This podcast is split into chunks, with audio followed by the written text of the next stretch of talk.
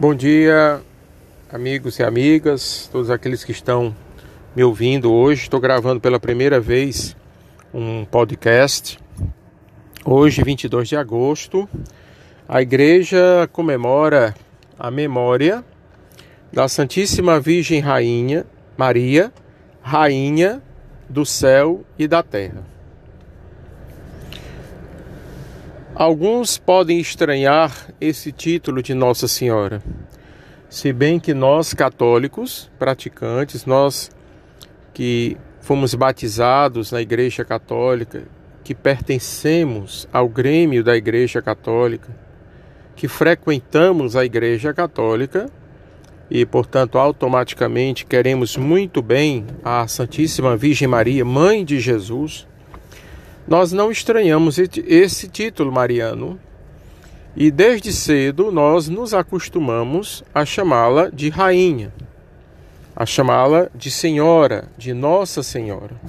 Então, para nós não é estranho esse título, porque consideramos sim e cremos sim que a Virgem Maria, mãe de Jesus, é rainha, é também senhora. A Santíssima Virgem Maria, ela não está separada de Jesus. Ela não é afastada de Jesus. Ela não está à parte da vida de Jesus. Pelo contrário, a própria existência da Virgem Maria, todo o seu ser, toda a sua existência, o propósito de sua existência, está centrado, está voltado unicamente para a glória de Jesus, para o serviço de Jesus, para apontar as nossas almas à adoração, ao louvor, à obediência, a estarmos próximos, a seguir Jesus Cristo como nosso único Senhor, Salvador, Mestre, o nosso Deus. A própria Virgem Maria, lá nas bodas de Caná, ela resume bem a sua vocação, a sua missão, quanto filha de Deus, quanto criatura criada por Deus, amada por Deus.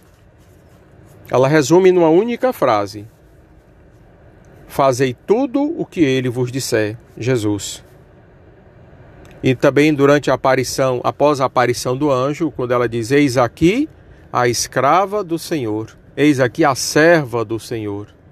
Faça-se em mim conforme a tua palavra.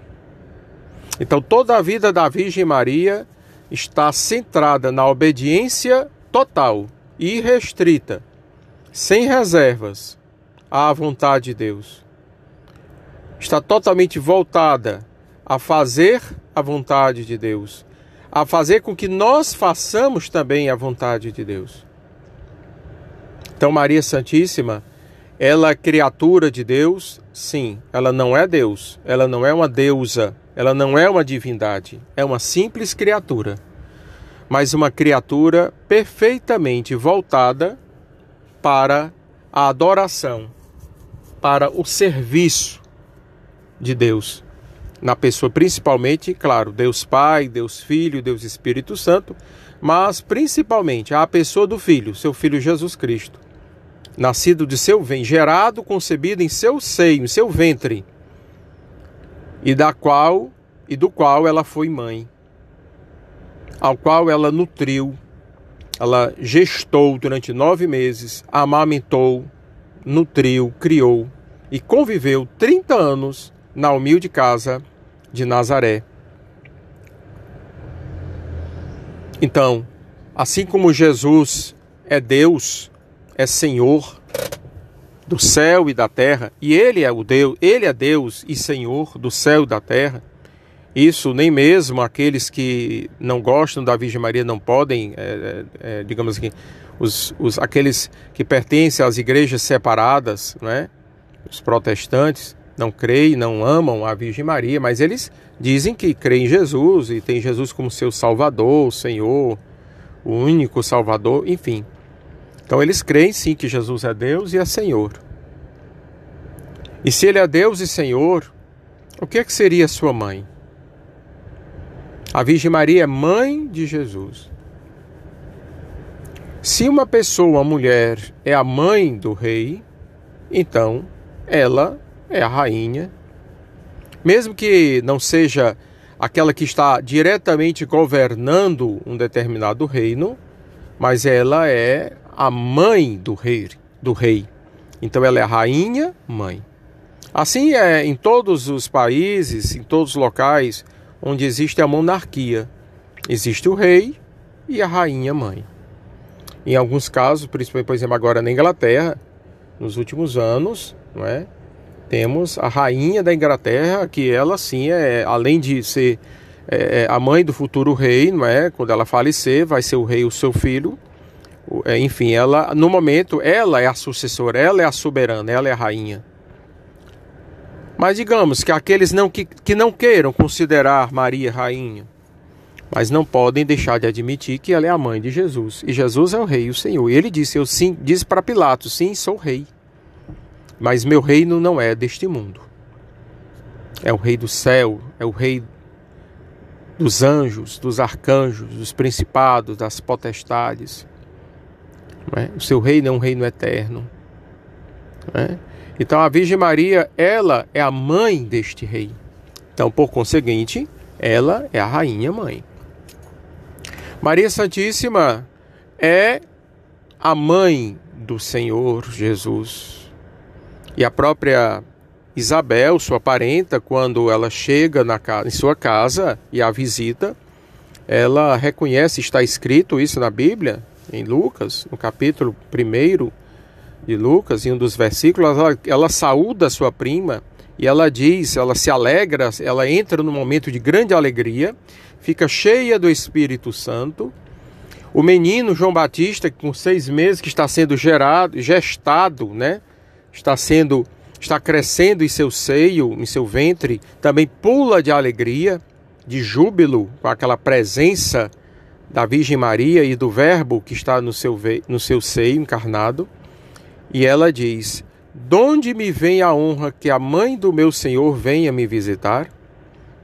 Em resumindo, eu não sou digna que a mãe do meu Senhor. Ela não diz a mãe, só a mãe de Jesus, ou mãe daquele que vai nos salvar, não. A mãe do meu Senhor. Donde me vem que a mãe do meu Senhor venha me visitar. Então ela se acha indigna. Ela, uma santa mulher, uma, uma mulher digna, uma mulher do povo de Israel, uma mulher, uma, uma figura sublime na Bíblia, né, na Sagrada Escritura, aquela que seria a mãe do precursor de São João Batista, ela se acha indigna. Ela se acha indigna que a mãe de receber em sua casa a mãe do seu Senhor. E o, a palavra Senhor é ali é Senhor mesmo, é Adonai, é Senhor Deus. Não é um Senhor como aqui na terra, o Senhor fulano, o Senhor cicrano, apenas por respeito, não. É Senhor Deus. A mãe do meu Senhor, venha me visitar. É o mesmo título, é a mesma palavra usada em nas vários momentos da Sagrada Escritura, que se refere diretamente a Deus. Então, Senhor aí é Deus. Então era como se dissesse: A mãe do meu Deus venha me visitar. Então, sim, Maria é mãe de Deus, verdadeira mãe de Deus.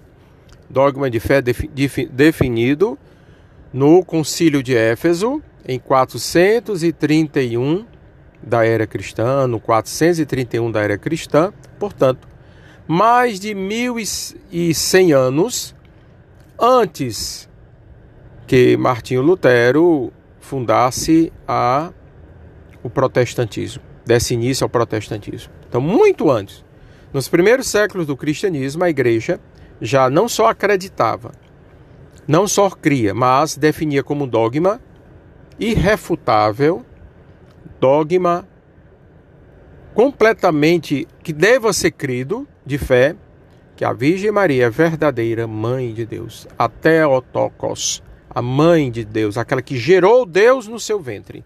Daí o grego theo, que é Deus, tokos, aquela que gestou, que deu à luz o próprio Deus, portanto sendo sua mãe, mãe de Deus. Claro, na pessoa do Filho. Ela não é a mãe do, da pessoa do Pai Eterno e nem a mãe da pessoa do Espírito Santo, mas ela é a mãe, sim, da pessoa de Jesus, Filho de Deus. Deus, portanto, segunda pessoa da Santíssima Trindade. Aí alguém pode assim questionar, mas não, ela não pode ser mãe de Deus, porque Deus é o Senhor eterno, Criador do céu e da terra, e ela é uma criatura. Ela é a mãe apenas de Jesus, homem. Sim, Maria é a mãe, ela gerou a humanidade de Jesus. Ela gerou a, a, natureza humana de Jesus. Ela não gerou a natureza divina. Isso é verdade. Só que em Jesus, apesar de existirem duas naturezas, isso é um dogma de fé que eu vou falar agora, definido também nos primeiros séculos do cristianismo em vários concílios, concílio de Constantinopla, concílio de Niceia, também no próprio concílio de Niceia e de Constantinopla, daí veio aquele belíssimo credo é, niceno-constantinopolitano, Deus de Deus, definindo que Jesus era Deus, Deus de Deus, luz da luz, Deus verdadeiro de Deus verdadeiro, gerado, não criado, consubstancial Pai, por ele todas as coisas foram feitas, e por nós homens e pela nossa salvação desceu do céu, né? Então, em Jesus, apesar de existirem duas naturezas, existe apenas uma pessoa. Entenda isso. O fato de Jesus ser homem verdadeiro não exclui o fato de ele ser Deus verdadeiro. Então ele tem a natureza divina e tem a natureza humana. E, mas nele não existem duas pessoas. Não existe uma pessoa humana e uma pessoa divina. Existe apenas uma pessoa divina. Então, a mãe, uma pessoa mãe, vamos dizer assim, a dona Francisca, mãe do Antônio, ela é a mãe daquela pessoa, da pessoa do Antônio. Ela é a mãe do Antônio. Ah, não, você vai dizer, não, ela é a mãe apenas da natureza humana do Antônio, apenas da, do corpo do Antônio. Ela é mãe da pessoa, do ser todinho do Antônio. É a mãe biológica, é a mãe daquela pessoa. É a mãe que criou, a mãe que amou, da pessoa, todinha, completa. Então, se um dia o Antônio for presidente da República, ela será um dia a mãe do presidente da República. Se o Antônio for rei, ela é a mãe do rei Antônio. Se o Antônio um dia for é, gerente de um banco, é a mãe do gerente do banco. Se o Antônio um dia for padre, é a mãe do padre, do padre Antônio. Entende? Então não tem como diferenciar uma mãe, a mãe é a mãe da pessoa, seja ele o que ele for. Então, Jesus, ela é a mãe de Jesus, cuja, em cuja pessoa só existe a pessoa divina. Então ela é a mãe de Deus em Jesus. Jesus é Senhor, ela é a mãe do Senhor. Jesus é rei, ela é a mãe do rei, portanto, rainha. É muito interessante isso, que nós. É, isso é lógico, é perfeitamente compreensível, não é nada assim absurdo. É claro que para crer plenamente é necessário a fé, a fé que nos alimenta, a fé que nos move, a, que, a fé é que abre a nossa inteligência, ilumina a nossa inteligência, não é? Mas, é, enfim, o que é importante se saber aqui nesse caso, que também existe lógica nessa argumentação, lógica nesse raciocínio. A fé e a razão não são, não são díspares, não são contraditórias, não são inimigas uma das outras. A fé complementa a razão e a razão complementa a fé. A fé alimenta, ilumina a razão e a razão é iluminada pela fé. E a razão, não é, fortalece a fé. Então, espero que essa reflexão sirva para todos e desejo a todos uma feliz festa de Nossa Senhora, Mãe e Rainha do céu e da terra.